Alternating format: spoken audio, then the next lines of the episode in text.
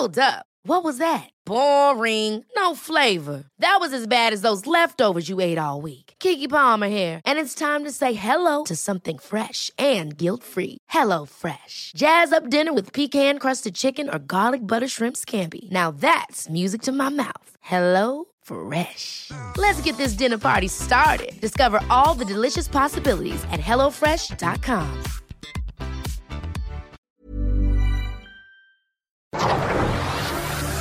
El Heraldo Media Group presenta Periodismo de Emergencia con Arturo Rodríguez, Hiroshi Takahashi e Ignacio Rodríguez Reina. Con las reglas del oficio. Comenzamos. Bienvenidos a Periodismo de Emergencia, como siempre es un gusto saludarle, yo soy Arturo Rodríguez y eh, como cada oportunidad es un placer y un honor coincidir aquí con Hiroshi Takahashi, Arturo Rodríguez, muy buenos días. Nacho Rodríguez Reina, Mónica Reyes, qué gustazo verlos nuevamente. Gracias Rodríguez Reina, Mónica Reyes, buenos días. Buenos días. Moni, muy buenos días. Buenos días a todos. Vamos al próximo pasado. En Soriana bajamos los precios. Ven y compruébalo. Como el aceite canoil de 946 mililitros o el arroz Valley Foods de 900 gramos. Compra uno y lleve el segundo al 50% de descuento. Soriana, la de todos los mexicanos. Agosto 29. Aplica sobre el mismo artículo. Aplica restricciones. Aplica en Hiper y Super. Próximo pasado. La noticia que debes saber.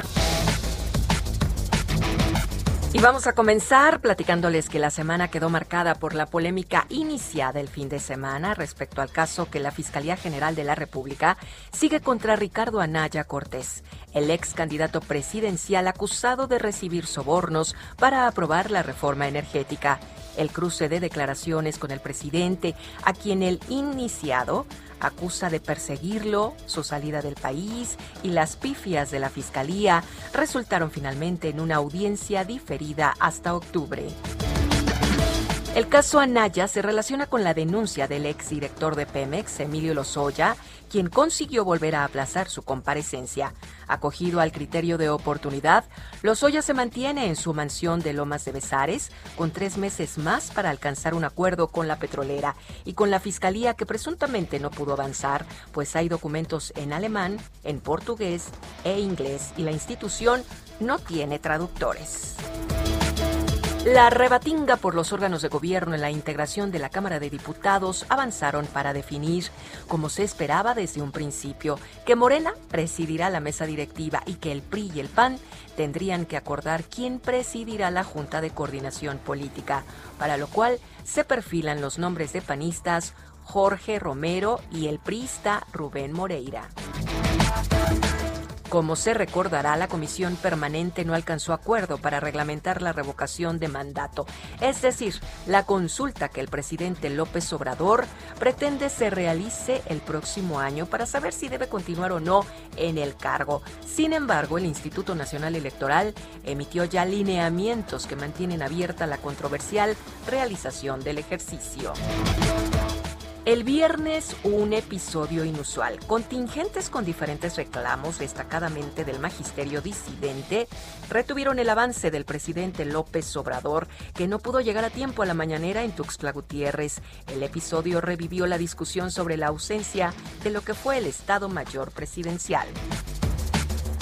La COVID-19 sigue en aumento y la semana que termina volvió a superar el récord de contagios y fallecimientos, aunque como siempre, Ciudad de México y Estado de México encabezan los indicadores de contagios. Son los estados de Durango, Colima y San Luis Potosí los que se ubican en crisis por la saturación hospitalaria, mientras que Aguascalientes, Chihuahua y Morelos aparecen con el peor escenario epidémico conforme a la Secretaría de Salud. Con las reglas del oficio por El Heraldo Radio.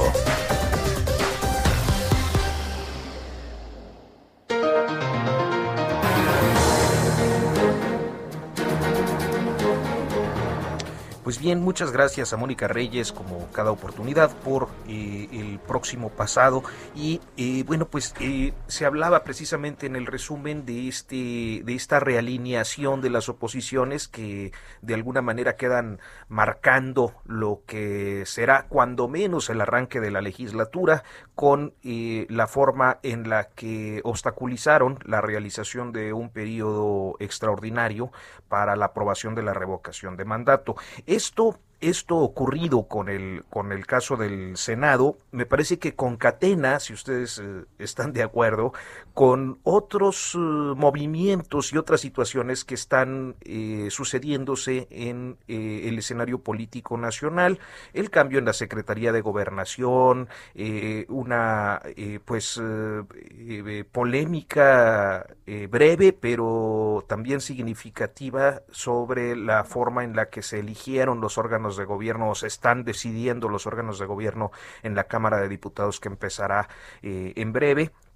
Y sobre todo esto, sobre este ambiente político, eh, llegamos además al tercer informe, que de alguna manera también es como el, el inicio del, del, eh, segundo eh, periodo presidencial, ¿no? Sí, quien lo cuenta muy bien y, por eso la invitamos para platicar con nosotros hoy es Marta Naya, que tiene su columna Alajero en el Heraldo de México. Ella eh, hace unos días, eh, pues en una columna cortita, nos cuenta muy bien qué es lo que está pasando. Ella dice que el presidente está acorralado y que un presidente acorralado por la oposición con todos estos movimientos y más que hablas de la oposición no le conviene a nadie. Marta, muy buenos días, qué gusto saludarte nuevamente. Igualmente, qué gusto escucharlos y participar con todos ustedes en su auditorio. Sí, pues Marta, eh, justamente te saluda Ignacio Rodríguez Reina. Eh, hoy, sí, pues eh, lo que vimos ayer, en, digamos, esta contingente de la disidencia magisterial impidiendo el avance de la camioneta del, del presidente López Obrador y, él, pues, negándose a bajarse ni a salir y subiendo su ventanilla para, para protestar por lo que él considera que era algo muy injusto, eh, te da, te refuerza la sensación eh, de que este es un presidente acorralado.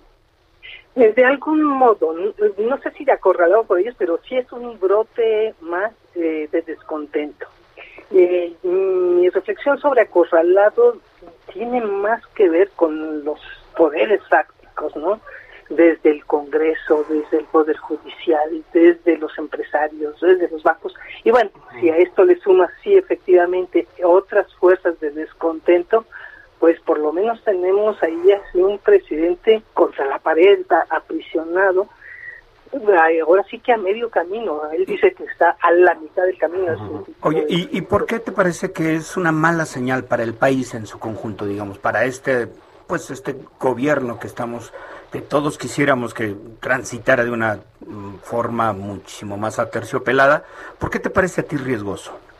Me parece riesgoso porque es como cuando tú tienes un animal enjaulado y ahora sí que lo vas cercando y cercando, pues te reacciona con mucha violencia, con mucha fuerza. Y yo creo que algo así le podría ocurrir al presidente. Por ejemplo, yo veo el movimiento en gobernación, eh, no precisamente como algunos piensan que es un poco para eh, platicar y ser más tranquilo y negociar con la oposición. Yo más veo más bien veo en Adán Augusto la mano dura, es decir, voy a retomar los hilos del poder. Porque, a ver, ¿qué se viene para su segundo periodo, el último, los últimos tres años? Pues sus reformas, consolidar y la gobernabilidad, que un poco tiene que ver con lo de ayer, ¿no? Que no se te paren, ¿verdad?, enfrente y te retengan a ti, presidente de la República. Es decir, gobernabilidad y reformas, consolidación de la 4T. ¿Cómo logras eso? Con la mano dura y a través del Congreso, por supuesto. Y yo creo que la mejor manera de presionar en el Congreso, pues es a través de gobernación y los gobernadores. Es decir, a, a través de ellos puedes incidir para que los votos vayan a uno u otro lado, ya que no tienes la mayoría en las propias bancadas o no lograrías fácilmente pues tener los, las dos terceras partes si quieres una constitucional. Entonces, la manera de presionar es vía gobernadores. y ahí la puedes hacer a través de gobernación, cosa que intentó con Olga Sánchez Cordero y con Fiasco, ¿no? Que yo creo que por eso la quitó. No, Marta, perdón. Te saluda Arturo Rodríguez. Es, es Hola, Arturo. ¿Alguien podría oponer eh, el hecho de que, bueno, de todas maneras tiene una mayoría simple, eh, sigue gozando de amplia popularidad? Eh, ¿Por qué tendríamos que suponer que el presidente está acorralado? Bueno, porque ves los hechos. Es que yo creo que la mañanera confunde mucho y te da la sensación de que tenemos un presidente muy poderoso, más poderoso que cualquiera que es Yazorás, que Echeverría, que López Portillo, que Salinas. Y esa sensación que la produce en la mañanera, la verdad, el señor que dice, manda, quita, pone, tal y cual. Pero si se fijan, la verdad es que no ha sucedido así y tan es así que le hizo crisis en los últimos tres meses. A ver, un ratito rapidísimo en la elección. Perdió una gran, una buena brecha ahí en el Congreso que no le permite sacar fácilmente las reformas que quiere. Uno, perdió su gran bastión en la Ciudad de México, la mitad por lo menos, que es importantísimo para la elección de 2024 porque suelen seguir lo que ocurre en la Ciudad de México. Luego pierde la cabeza del Tribunal electoral, que es donde te daban antes hasta la mayoría significativa o te dejaban hacer tu mega bancada y cosas por el estilo. Va para atrás y ya no tiene esos hilos del poder. En la Suprema Corte, pues se vio que tampoco ninguno de los ministros permitió que Saldívar se mantuviera más allá del tiempo que le da la Constitución. Sea, los frentazos que se ha llevado Andrés Manuel López Obrador son durísimos y eso sin contar además la cantidad enorme, ¿verdad?, de amparos que hay deteniendo sus principales obras de gobierno. Entonces, cuando miramos todo eso y además a unos empresarios que se niegan a invertir y que lo miran con desconfianza, pues yo no veo dónde está el presidente todopoderoso. Y tan es así, creo que por eso él mismo hizo ese gran cambio en gobernación ahorita y dijo, yo necesito retomar el control, ver cómo incido en el Congreso, cómo saco mis reformas y cómo mantengo la gobernabilidad que no te daba, por supuesto, una Secretaría de Gobernación que él mismo había acotado con la figura de Olga Sánchez Cordero. Marta, mencionas eh, en, tu columna de pronto a Miguel Ángel Osorio Chong, a Dante Delgado, eh, a Vázquez Mota como unos personajes que están de pronto ya recibiendo los coletazos del poder. Eh, del otro lado, Marta, estás viendo que ya la oposición sí está consiguiendo fuerza y está dándose cuenta desde el lado, como dices, de los empresarios, de los políticos de oposición, que pueden hacerle la vida difícil al presidente con todos estos deseos que tiene de, cambiar muchos aspectos de la vida eh, política nacional. Sí, exactamente. E, e, ese tipo de hechos fueron los que me hicieron pensar en el animal acorralado, los coletazos violentos, ¿no? Porque de repente lo, yo lo escuchaba en la mañana y decía, bueno, ¿y a cuenta de qué viene que esté mencionando estos nombres? Algunos ni votaron, no estaban ahí. O sea, ¿qué está dando? Tirando línea para que los persigan. Luego uh lo de Ricardo Anaya, que también como que no le encuentras mucho sentido, mucho sustento judicial y dices, el presidente está reaccionando irritado, con violencia, lanzando mensajes así como que dice uno, ¿por dónde van? Son de persecución, ¿de qué se trata? Entonces a mí me dejaba esa impresión y cuando platicaba con la gente del poder cercana a él, pues sí, un poco reforzado esta idea de un presidente que está absolutamente molesto y que se siente arrinconado.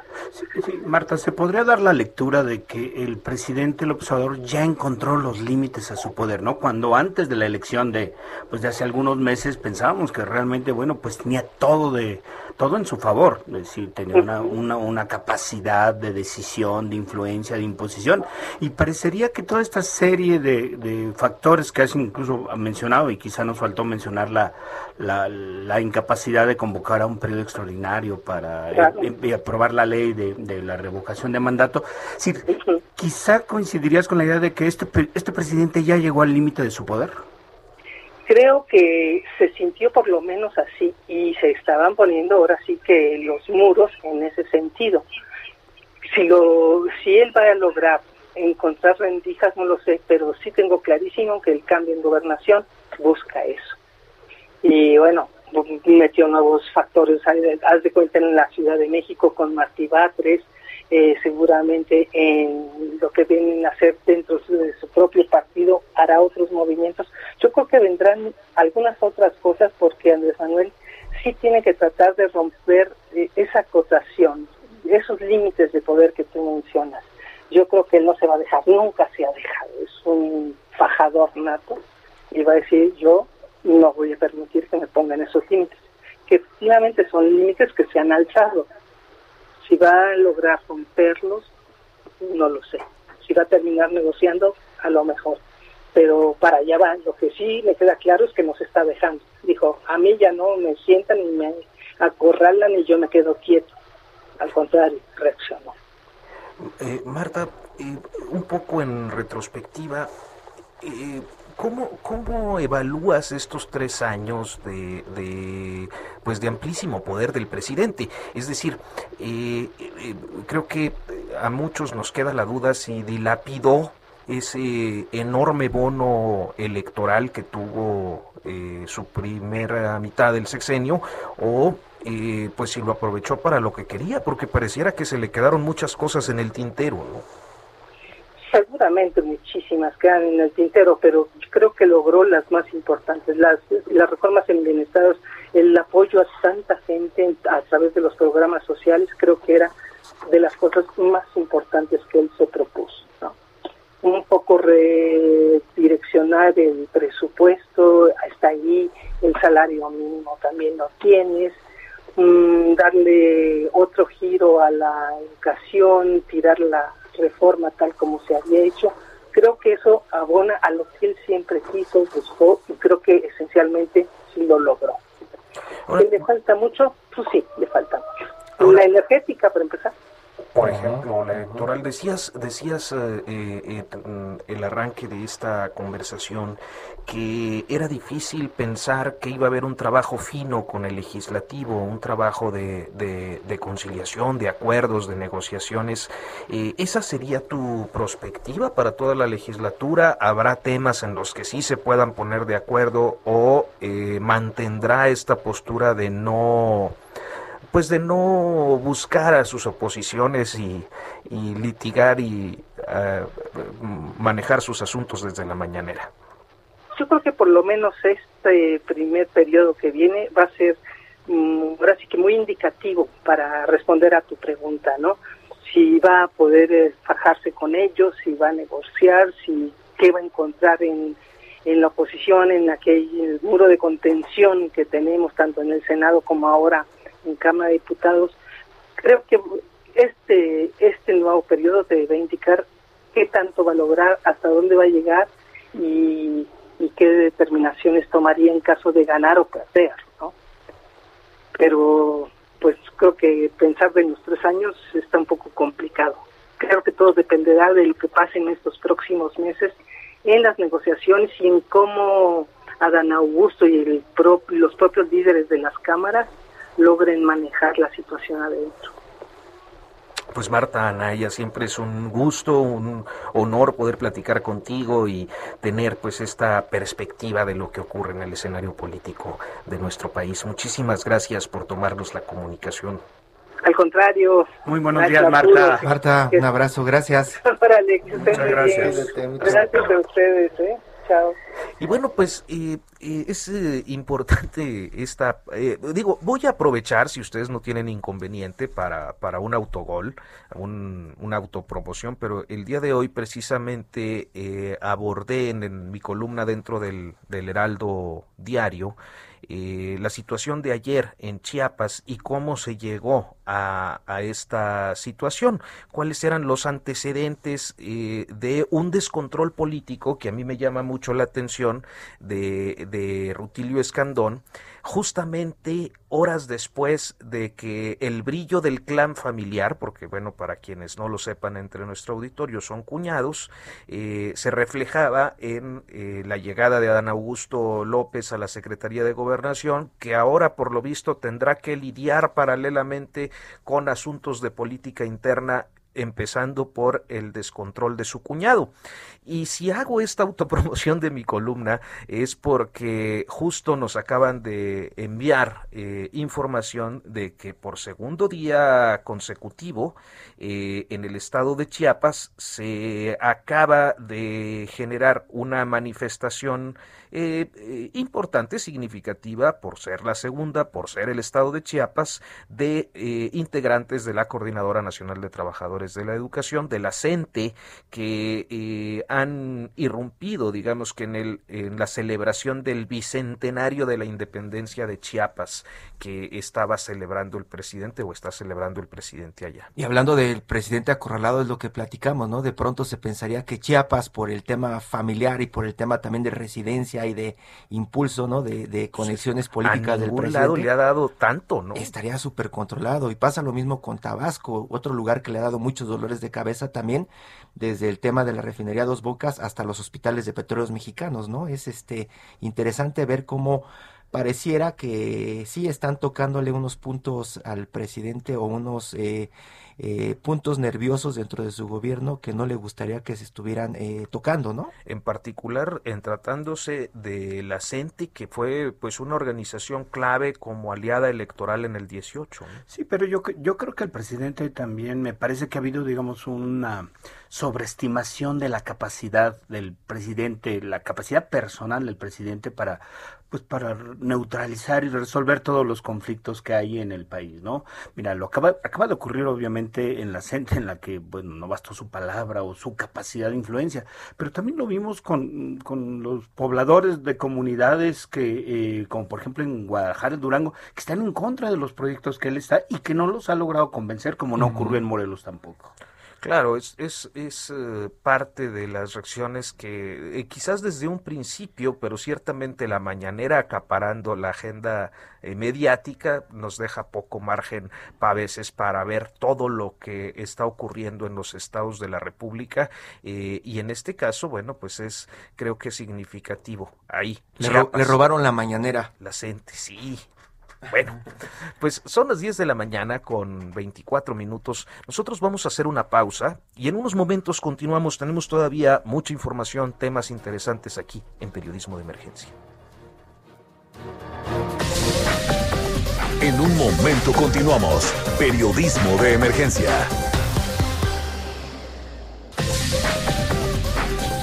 Regresamos con las reglas del oficio.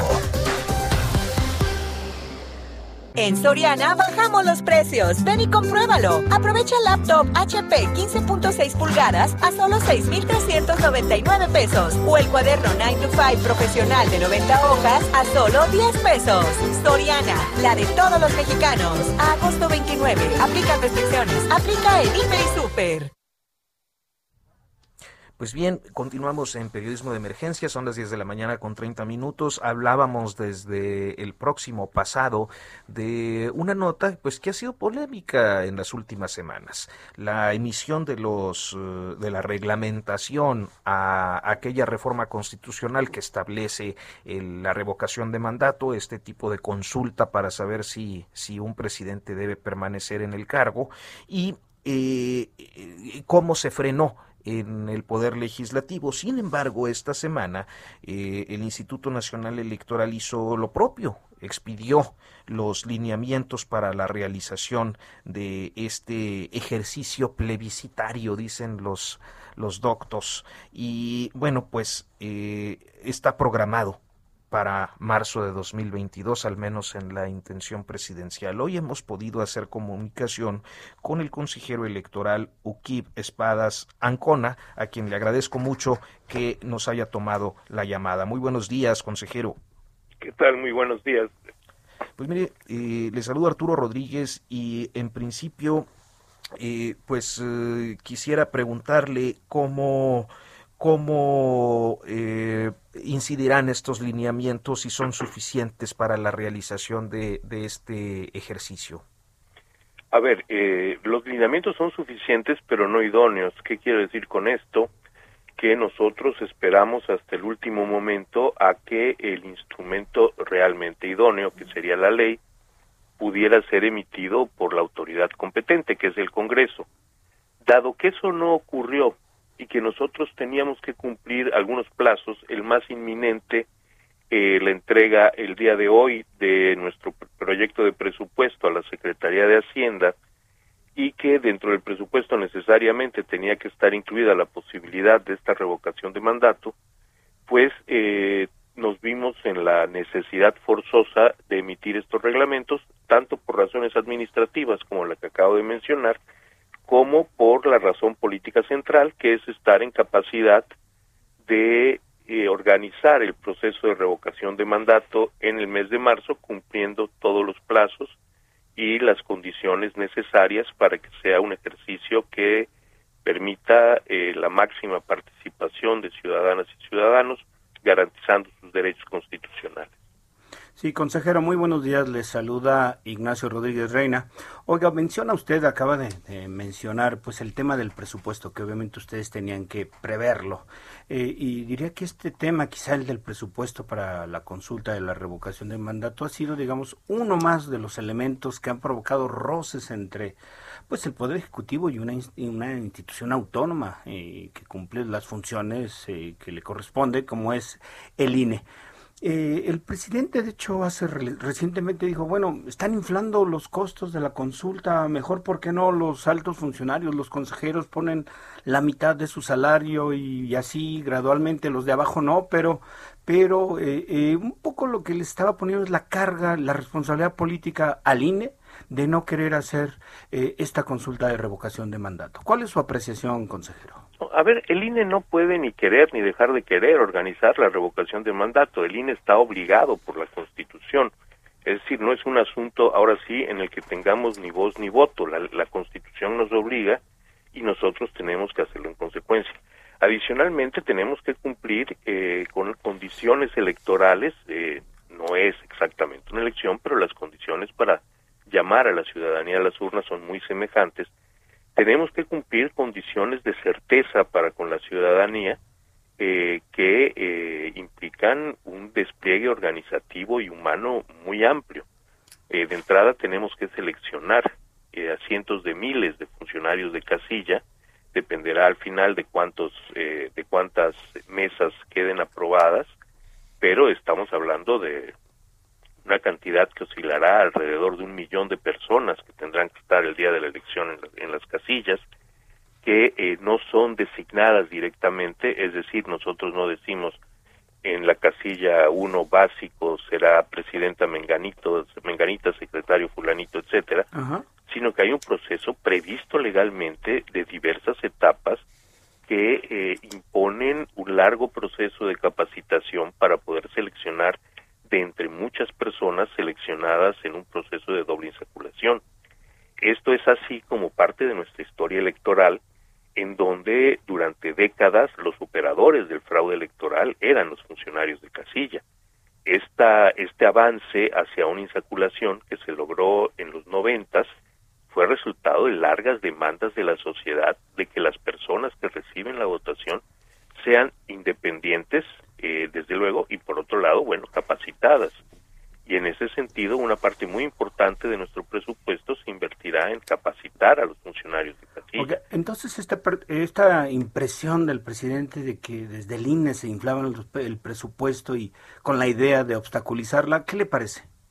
Bueno, ciertamente el INE no está tratando de obstaculizar nada, sino por el contrario, estamos haciendo todo lo que dentro de nuestras facultades podemos para realizar este proceso óptimas condiciones, con las condiciones de calidad electoral, eh, vamos, de que este país ya no aceptaría rebajar de ninguna manera, dar toda la certeza de la imparcialidad de los funcionarios que ya mencionaba, de la imposibilidad de falsificar documentación electoral, de la plena certeza en que el transporte de las urnas y boletas de ida y de vuelta, es decir, para llevarlas a que la gente vote y una vez marcadas de regreso a eh, las juntas distritales, todo eso tiene que hacerse con una eh, con condiciones de seguridad. Consejero, consejero, lo saluda Hiroshi Takahashi. Uno de los puntos que se discute en la calle, más allá de lo que se discute pues entre políticos y entre técnicos, es el precio, porque es algo que ha dejado por ahí eh, la 4T en la mente de los ciudadanos.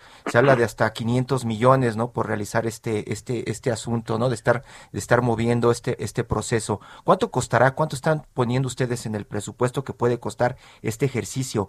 Y también me gustaría saber, porque también es parte de la percepción que tenemos, si este ejercicio va a funcionar para las próximas eh, administraciones, es decir, funcionaría como una elección de medio término en Estados Unidos en donde de pronto queda muy bien establecida y podemos quitar o poner presidentes o dejar a los presidentes como sucede, por ejemplo, en Estados Unidos y sucedió con Donald Trump?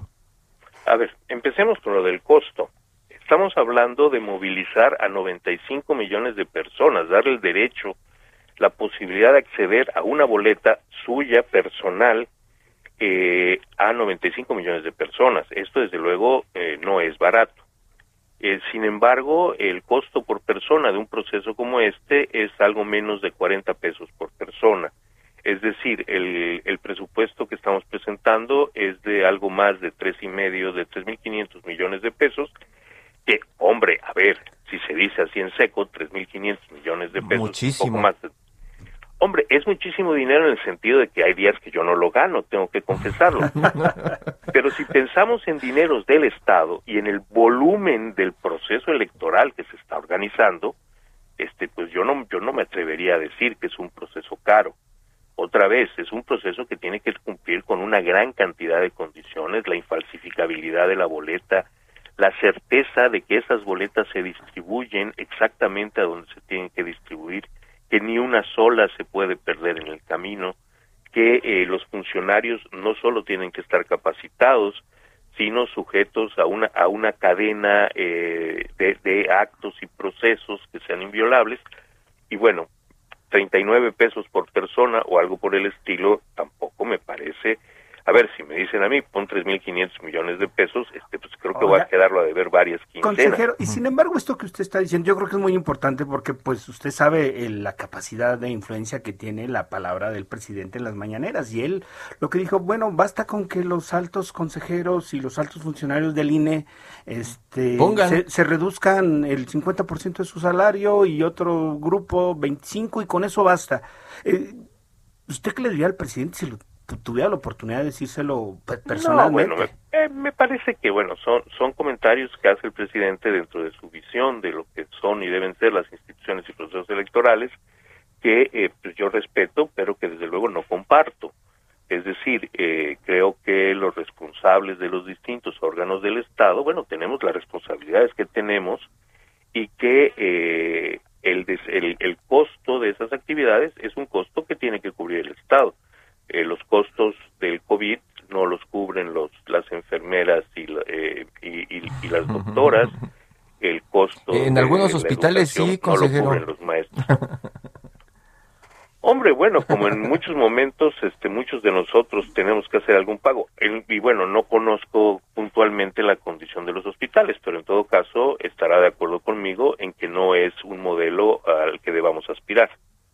Claro que no. Y, le preguntaba este término que, que, en Estados Unidos como las midterm elections, ¿en, en México aplicaría para un futuro si esto logra establecerse o prácticamente bueno, es un ejercicio que, que, que, muere con este sexenio?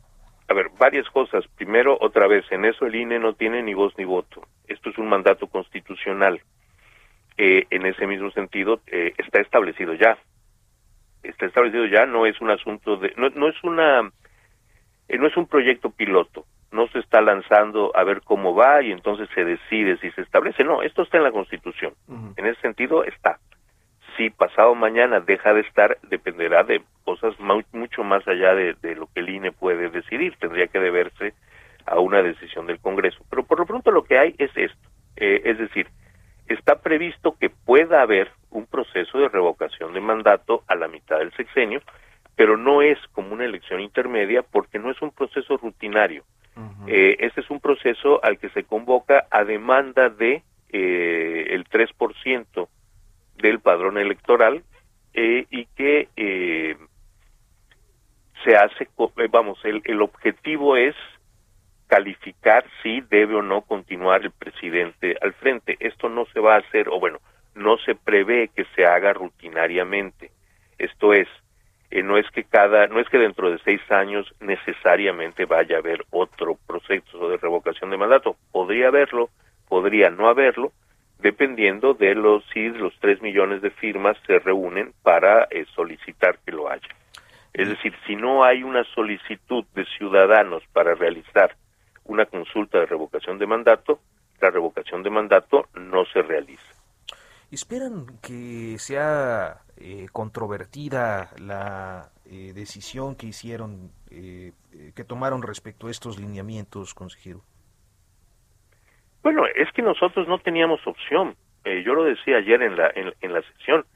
Yo no tengo ningún interés en participar en la redacción de la pregunta, más aún.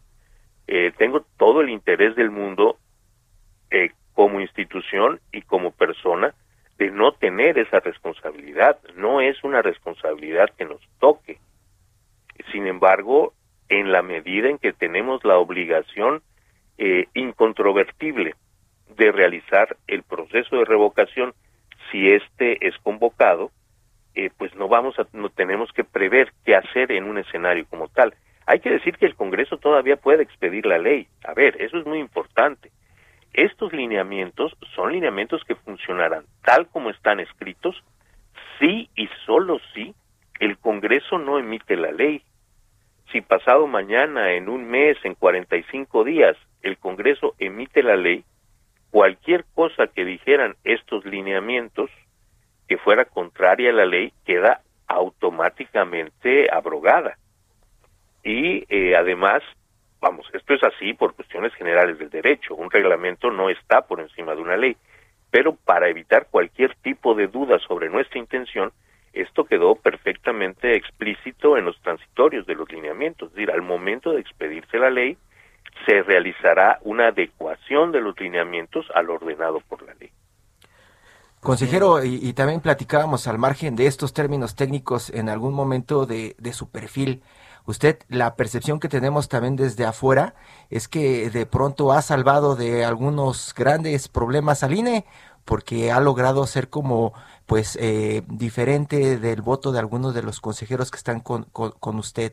Eh, ¿Usted está más eh, pegado a la 4T o más hacia la oposición, consejero? No, yo no estoy pegado ni a la 4T ni a la oposición. Yo tengo la absoluta obligación, no solo ética, sino legal, de ser absolutamente imparcial en, en, en los procesos electorales y en general en la política. Eh, yo durante muchos años de mi vida fui, fui militante político, eso nunca lo he tratado de disimular.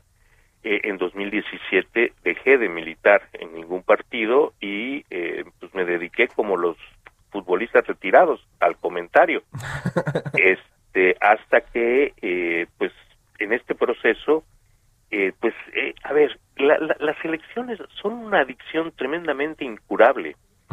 Entonces, pues fueron muchos años de estar viendo las elecciones a lo lejos, este, y en 2019, pues decidí que podría ser el momento de volver a las canchas. Este, ya me, ya me tocaría, como en efecto ha sido, este, pues, eh, para silbar y no para patear pelotas, pero eh, más allá de mi pasión electoral, que tiene que ver con una vida este, dedicada a las luchas democráticas, eh, lo cierto es que no, no estoy ni a favor ni en contra de la 4T o de la oposición, sino todo lo contrario. Ok, consejero, y hablando de su pasión electoral, eh, obviamente no, puedo, no podemos dejarlo ir de esta entrevista sin preguntarle sobre eh, la, pues el planteamiento que, se ha, digamos, encontrado eco entre muchos militantes de, de, de Morena, legisladores destacados, de realizar una reforma electoral eh, prácticamente un poco con la idea que ha surgido en otras latitudes de que se vayan todos, refiriéndose a todos los consejeros y a todos los integrantes del Tribunal Electoral del Poder Judicial de la Federación. Si hay justificación, digo, yo sé que el Congreso puede hacerlo, pero eh, usted como ciudadano, como consejero, que eh, hay el, su evaluación sobre si hay justificación de hacer o más bien deberíamos, en todo caso, perfeccionar la legislación electoral. A ver, es que yo he sostenido a lo largo de dos décadas que este país necesita desde la, desde la alternancia en la presidencia, una gran reforma del sistema político y en consecuencia del sistema electoral. Una transformación realmente de fondo, no, eh, no una transformación coyuntural para responder a eh, cuestiones eh, del momento político. Los resultados de una elección, ¿no? Digamos. Sí, o, o, de ciertas situaciones conflictivas o controversiales que se suscitan en todo proceso electoral. A ver, eh, lo decía yo ayer también en el Consejo, el presidente Fox decidió que eh, la transición democrática se podía gobernar con las reglas del partido de Estado y seguimos estacionados allá. Las reglas básicas del sistema político son las, las que se establecieron a lo largo de 70 años de un régimen de partido de, de Estado, pero evidentemente no funcionan igual hoy que entonces. Y eso, eso es lo que a mí me parece que es muy importante discutir nuestro sistema general de representación política, el sistema de partidos, eh, el registro partidista en particular, las condiciones para que una elección sea legitimada, la participación del dinero en las elecciones. Hay cosas muy de fondo que discutir. Es decir, no, medio de eso, no basta que se vayan ustedes, pues. Eh, a ver, es que vamos a entendernos, si se cambian a los consejeros actuales, van a venir unos parecidos, ¿eh? es decir, eh, las autoridades electorales, como los partidos políticos, como el Congreso, eh, son una expresión de la sociedad. Es, no, y no lo digo en términos abstractos, lo digo en términos muy concretos.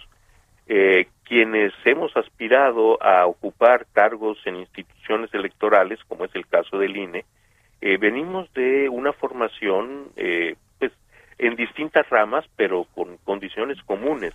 Es decir, yo no creo que si se sustituye a los siete magistrados y a los once consejeros eh, y se y se establecen otros con reglas técnicas y políticas eh, razonablemente democráticas, el producto va a ser bastante parecido. Creo que lo que hay que modificar son una serie de reglas de funcionamiento eh, esto también lo he dicho dentro del Consejo General. Eh, sí creo que el Consejo General eh, ha habido momentos en los que en zonas grises de la, de la ley ha tomado decisiones equivocadas.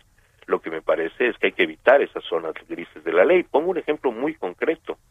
La negativa a las candidaturas a gobernador de Raúl Morón y Félix Salgado, a las cuales a lo cual yo me opuse. Yo era yo era decidido, yo estaba convencido de que esas candidaturas tenían que registrarse, estuve en minoría. Eh, creo que fue una decisión equivocada de mis colegas, creo que había eh, bases constitucionales para no hacerlo, pero lo cierto del caso es que la ley que hoy existe y está vigente es extraordinariamente específica en establecer esa sanción para eh, quienes no presentan un informe de gastos de precampaña. Entonces, yo puedo decir que la sanción me pareció excesiva o que hay principios eh, constitucionales que nos hubieran podido permitir no aplicar esa sanción. Pero la ley dice lo que el instituto hizo. Entonces decir, bueno, es que si vienen otros consejeros no van a hacer lo mismo, hombre, pues no lo sé, porque el problema no son los consejeros, el problema es una ley que ordena que si hiciste 19 mil pesos de gasto de precampaña y no lo reportaste, pierdes el derecho a ser candidato a gobernador. Eso lo dice la ley, no está en un lineamiento del INE, no fue una decisión del INE, lo dice la ley. Una decisión equivocada, digo yo, pero no se puede tachar de decisión ilegal. Pues, consejero Uki Vespadas Ancona, le agradezco muchísimo que nos haya tomado esta comunicación el día de hoy, que nos haya eh, pues expuesto todos estos temas. Y estamos seguros, contrario. Estamos seguros de que con ustedes. estaremos en comunicación más adelante. Muchísimas gracias. Gracias. Buen día. En Soriana bajamos los precios. Ven y compruébalo. Aprovecha que en todos los higiénicos Elite de cuatro rollos, Danonino Fresa de 336 mililitros y el paquete de 6 yogurts Activia Ciruela Pasa, lleva el segundo al 50% de descuento. Soriana, la de todos los mexicanos. Agosto 29. Aplica sobre el mismo artículo. Aplica restricciones. Aplica en Hiper y Super. Sección todo, todo menos fútbol, pero creo que vale la pena eh, pues mencionar algunos temas que están eh, en la agenda rápidamente. Uno de ellos, bueno, pues que eh, todavía no salen diferentes regiones del país de las afectaciones por el huracán Grace y ya viene en hora. Hay pues alerta, alerta máxima, por ejemplo, en el estado de Veracruz. Así que pues la temporada de huracanes parece que nos está pegando rudo. Nos está pegando rudo y también pues ya tienen la nota, la, eh, la, la consulta costará unos 3.500 millones de pesos y pues está en manos ahora de la gente eh, de Hacienda, ¿no? Para saber con el presupuesto cómo lo negocian y pues también para saber si esto sigue hacia adelante o se queda como una ocurrencia de este sexenio, porque ya nos lo dijo el consejero, no va para los siguientes sexenios si la gente, si el pueblo bueno no lo pide. Y, digamos que también en información más amable hay que decirlo porque eh, eh, están, iniciaron esta semana, se iniciaron los Juegos Paralímpicos 2020 en Tokio y la verdad es que la delegación mexicana le ha ido a la delegación de personas eh, que participan en ahí, la representación mexicana le ha ido muchísimo mejor que a quienes participaron. Como siempre, ¿no? Como siempre, y la verdad es que eso siempre llama la atención porque además uno ve, uno ve las condiciones de, de, de, de, entrenamiento, de apoyos para poder desarrollar y siempre y sorpresivamente de una manera feliz, digar yo, eh, dijera yo, eh, siempre hay, hay un, resultado, resultados muchísimo más positivos. Eh, entiendo que ya en, en, la madrugada se ganó una medalla de oro, que se ganaron varias medallas de bronce, es decir, en un par de jornadas se ha hecho superado con creces los resultados de la delegación de quien inexplicablemente no ha salido a dar ninguna explicación sobre es los resultados que Sana Guevara, que nomás hizo una declaración ahí al vuelo, y con eso ella sigue contenta y tranquila en la cobrando. Uno se puede imaginar, ¿no? Eh, si la selección o la delegación olímpica mexicana eh, de juegos regulares, este, eh, pues tiene tantas penurias cómo estarán de desatendidos los atletas paralímpicos, ¿no? Que no no eh, no tienen esta digamos prioridad para los gobiernos y para las comisiones del deporte. Y siguen dando buenas noticias. Y en noticias malas, pues hay que continuar diciendo que estamos pendientes de lo que sucede en Afganistán, que ha sido tema de pasadas entregas. Y pues en este momento las noticias que nos llegan es de los contraataques de Estados Unidos ahora contra ISIS, ¿no? Contra este grupo que supuestamente fue el encargado de atentar contra ciudadanos muy cerca del aeropuerto buena, mala, irregular, nos vamos. Llegamos al final de esta emisión. Le agradecemos mucho que nos haya acompañado en una emisión más de eh, Periodismo de Emergencia Hirochi. Arturo Rodríguez, Nacho Rodríguez Reina, los Rodríguez. Arturo eh, Hiroshi, este, pues no nos pusimos de acuerdo, pero sí salió. Pues nos vemos mañana, mañana y les agradecemos muchísimo el favor de su atención y, y que pasen muy buen sábado. Buen sábado, hasta mañana.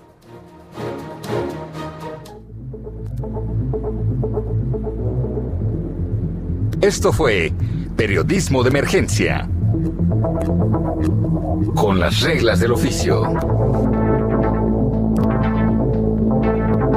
Heraldo Media Group.